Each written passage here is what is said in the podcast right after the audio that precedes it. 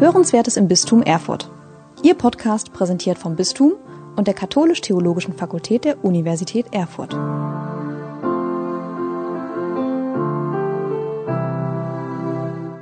Liebe Hörerinnen und Hörer, herzlich willkommen zum heutigen Podcast Starke Frauen hier und da, speziell zum Thema der Krieg in der Ukraine. Mein Name ist Eileen Plachter. Ich arbeite hier im Bistum für das internationale katholische Hilfswerk Missio Aachen, bekannt durch den Weltmissionssonntag im Oktober als weltweit größte Solidaritätsaktion der katholischen Kirche. Und ich habe die Freude, heute als Gesprächspartner zu begrüßen Herrn Pfarrer Jaroslav Sadorvi, ursprünglich aus der Ukraine. Und ich sage Dobrohodnia. Dobrohodnia.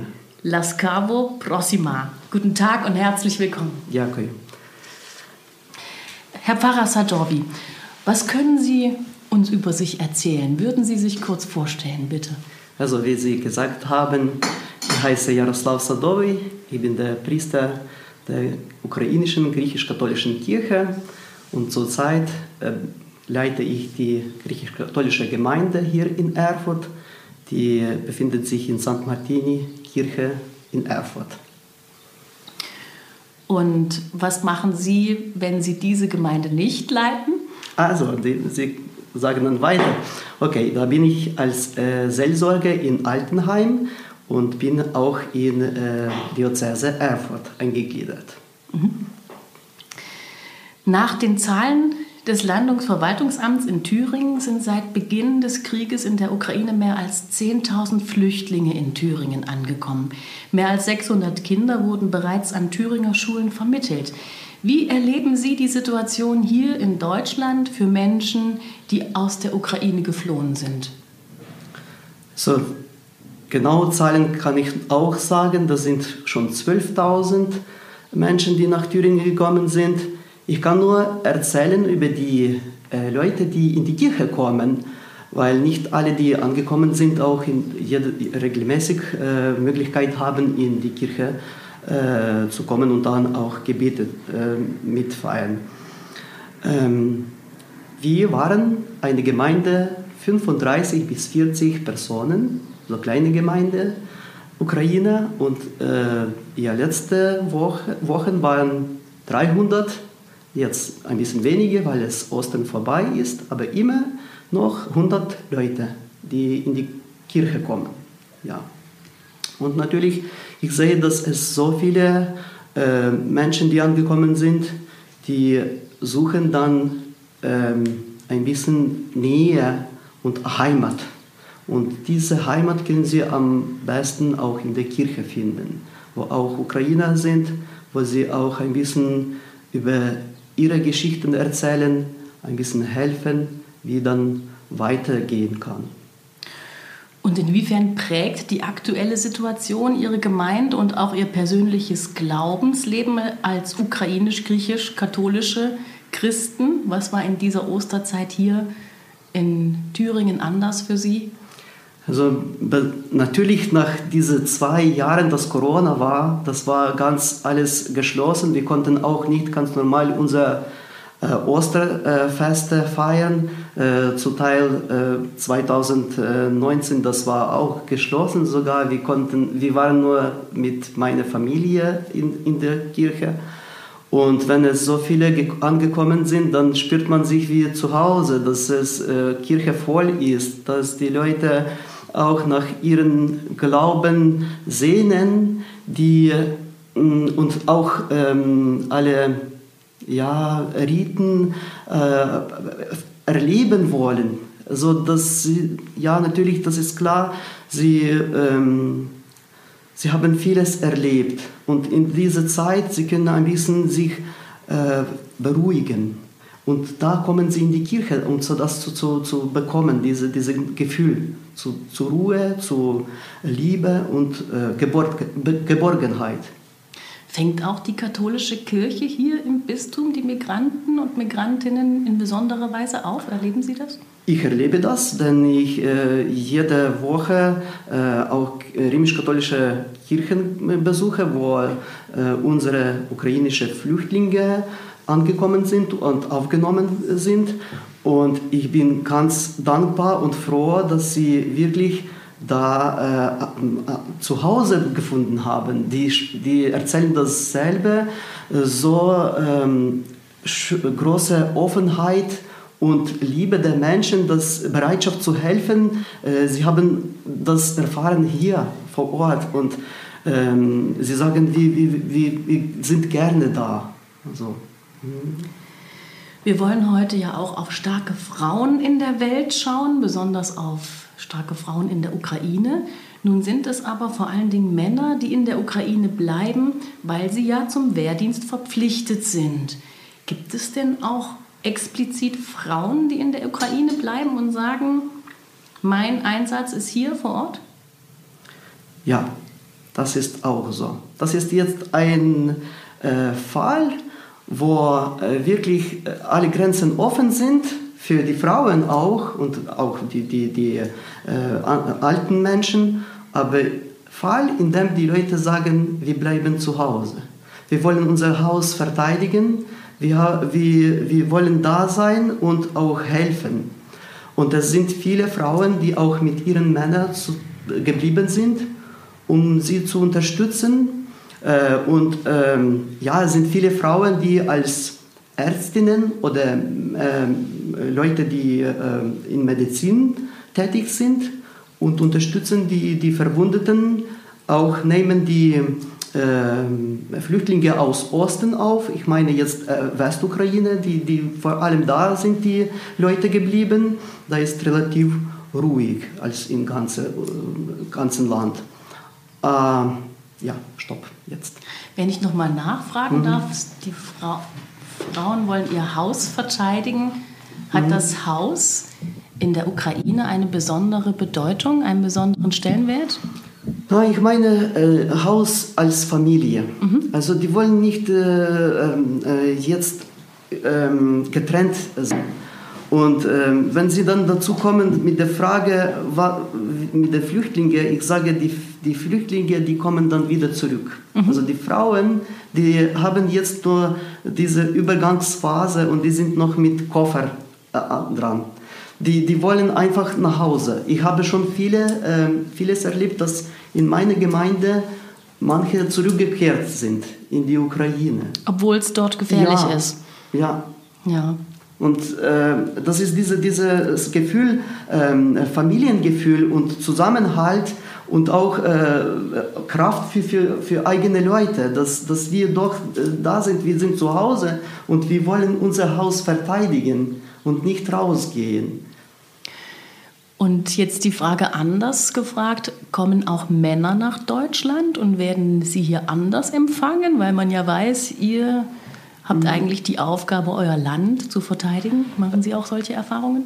Nicht alle Männer, die in der Ukraine geblieben sind, sind äh, haben schon äh, gleich Pflicht zu verteidigen. Also Männer, die in Gebieten wohnen, wo, wo nicht bombardiert ist, die äh, tun eine ganz normale Arbeit und, und äh, äh, bewirtschaften das Land äh, weiter. Und die Soldaten und diejenigen, die äh, sich freiwillig äh, angeschlossen haben, die sind jetzt äh, einfach, haben dann Pflicht zu verteidigen. Die Männer, die jetzt nach Deutschland gekommen sind oder nach Europa, das sind auch die Männer, die zum Teil alt sind, also die älteren äh, Senioren, oder auch die Männer, die mehrere Kinder haben und auch dann die, ihre Familie dann begleiten in, in, in Europa. Sonst die, die anderen so, die werden nicht gleich in, in äh, Krieg gezogen. Viele Männer und vor allen Dingen auch viele Frauen, die hier in Deutschland ankommen, haben ja durch den Krieg auch Gewalt erfahren. In ihrer Heimat, vielleicht sogar auch auf der Fluchtsituation, vielleicht sogar auch schon hier in Deutschland. Wie begegnen Ihnen die Frauen aus der Ukraine, die hier ankommen? Welches, welches Schicksal bringen Sie mit? Natürlich, die erzählen ihre Geschichten, wie sie diese Reise gemacht haben und wie das schwer war, von ähm, bombardierten Städten aus, aus den Kellern äh, rauszukommen, denn sie wussten nicht, was sie äh, unterwegs erwartet. Äh, letzte Woche habe ich eine Frau äh, kennengelernt, die aus Mariupol geschaffen hat, nach Deutschland zu kommen. Und äh, ihr Mann ist in Mariupol, in diesen, diese ähm, äh, Armee Azov. Ähm, und äh, sie sagt, sie, äh, sie, sie leidet immer, dass der Mann da ist. Und dass Mariupol so bombardiert wird, dass keiner jetzt rauskommen kann. Zum Teil Leute sind zwei oder äh, also äh, zwei Monaten unter Keller und sie haben Sonne nicht gesehen. Sie, sie, sie haben wenig zu äh, Nahrungsmittel und auch äh, Verbandsmaterial und manche einfach langsam sterben. Und diese Erfahrung, die, die bringt jetzt äh, mit und äh, natürlich leidet immer wieder und ruft immer wieder an, äh, ihren Mann oder Bekanntschaft und, und für sie das ist ganz schwer natürlich. Bis sie dann Ruhe findet, das wird lange dauern. Wenn Sie sagen, der Mann ist in der Ukraine, Frau und häufig auch die Kinder sind hier in Deutschland, was bedeutet das für die Familienzusammenführung? Sie sagten, die Frauen werden zurückgehen. Was ist aber, wenn ihre Häuser nicht mehr stehen? Oder werden die Männer nachkommen und wir haben eine neue Flüchtlingswelle? Wie schätzen Sie das ein? Das wird alles unterschiedlich sein. Ich äh, kann nicht ganz äh, alles äh, schätzen, wie das wird, aber in allen Fällen, das ist große Wunde für ganze Familie, dass die Kinder ihren Vater und Mutter ihren Mann verlassen muss und weiß nicht, ob sie irgendwann sich treffen. Das ist ganz äh, äh große Wunde für für ganzes Land und auch für ganze Welt. Das sind die dramatischen Geschichten und ähm, natürlich, wir wünschen, dass das Krieg bald endet, dass Leute trotzdem zusammenkommen und es ist egal mit, mit äh, Häusern. Die Häuser werden, werden aufgebaut. Wichtig ist das Leben der Menschen. Und äh, Leben kann man nicht, nicht zurückbekommen, wenn jemand dann gefallen ist. Und natürlich, die, die hoffen, dass sie irgendwann sich, sich sehen. Genau. Sie sprachen, dass das Leben in der Ukraine sehr stark auf die Familie und auf die Gemeinschaft bezogen ist. Wo leben die Frauen und die Kinder denn hier? Sind sie in privaten Unterkünften? Und wie lange kann man in so einer privaten Unterkunft eigentlich bleiben? Ja, das natürlich hängt von, von der Stadt her, wo sie angekommen sind. Äh, viele wohnen in äh, großen Lager, wo, viele Menschen dann, dann zusammen äh, gekommen sind und äh, manche haben auch private Unterkünfte, ähm, manche haben auch von der, von, der, von der Stadt oder von dem Stadt äh, Möglichkeit bekommen, in einer Wohnung zu, zu, zu wohnen. Äh, und ja, ist, das ist alles Übergangsphase. Ich, ich sehe das äh, von den Flüchtlingen her, die mit mir gesprochen haben, die mir ihre äh, Geschichten erzählt haben. Sie wollen zurück nach Hause. Bald das, das Krieg zu Ende ist, sie kommen dann heim und wollen auch zusammen mit äh, ihrer Familie oder ihr Haus aufbauen und natürlich ihr Land.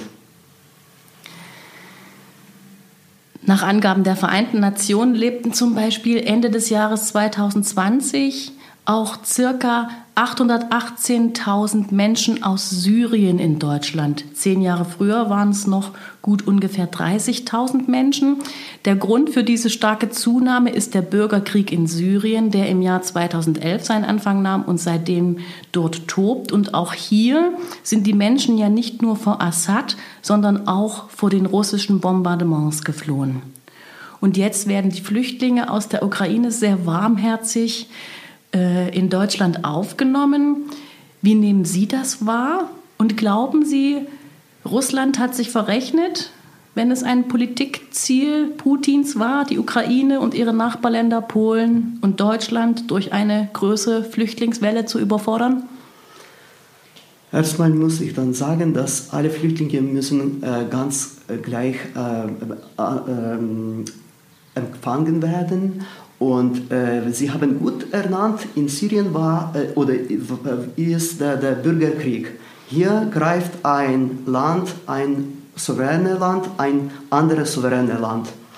Und äh, ich sehe, dass ähm, Putin hat doch verrechnet. Er hat damit nicht gerechnet, dass Leute sich verteidigen werden, dass sie dann aufstehen, äh, alle, also sowohl Frau, äh, Männer als auch die Frauen, und dass äh, diese Verteidigung so äh, wirklich ähm, mit, ähm, ähm, wie soll ich sagen, äh, mit Patriotismus, also Liebe zur Heimat wird. Also die Welt sieht jetzt schon, dass ähm, äh, die Wahrheit ist auf der Seite äh, der Ukraine und äh, Russland will nicht aufheben. Äh, und was mir, mich das erinnert an ähm, die Geschichte aus Altem Testament, ähm, dass David steht vor Goliath. Und Russland äh, erklärt sich als starkes Land, das äh, auch alles besiegen kann und äh, denkt, ja, diese, diese kleine Stadt, wir, das soll jetzt aufheben und, und wir besiegen das und das wird alles äh, unser. Also, äh, und das kann nicht im 21. Jahrhundert sein, dass ein Staat will auch Territorium und, und nicht nur Territorium, sondern ganzes äh, Volk erobern.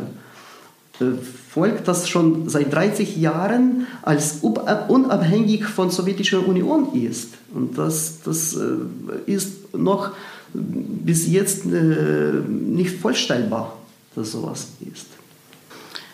Was glauben Sie, warum Deutschland die Menschen aus der Ukraine so herzlich willkommen heißt, weil es das Nachbarland ist oder glauben Sie, Deutschland hat aus der Flüchtlingswelle 2015 gelernt und kann nun aus der Erfahrung heraus besser auf Geflüchtete reagieren und ihnen schneller eine Selbstständigkeit ermöglichen durch Zugänge zu Schulen und Arbeitsmöglichkeiten? Denke, Deutschland hat schon gelernt aus Flüchtlingswelle von syrischen äh, Menschen, äh, dass die Leute müssen schnellst untergebracht werden in die Wohnungen und dann die, äh, nach dem deutschen Recht, dass die Schüler auch ähm, Recht bekommen zum, zum Lernen. Ähm, dass die Leute auch ähm, Geborgenheit finden und nach, nach dieser Phase, dass ähm, sie was Erschreckendes erlebt haben, jetzt ein bisschen ähm, Ruhe finden. Das, das denke ich schon und nicht nur Deutschland, sondern ganzes Europa und auch äh, die, die, die, die, ganze Welt. Also. Das ist auch ähm, Appell für uns, wir sollen ähm, Krieg stoppen, damit das nicht, nicht sich äh, wiederholt. Wir, wir, wir sollen ähm, in die Welt einfach Ruhe äh, bringen dass äh, keine Kriege in äh, dieser Zeit stattfinden und die Leute in ihren äh, wo, äh, Länder zurückkommen und da wohnen, wo sie geboren sind. Der Krieg in der Ukraine ist noch nicht vorbei. Mhm. Ähm, geschätzte erwartete Flüchtlingszahlen liegen bei 8,3 Millionen.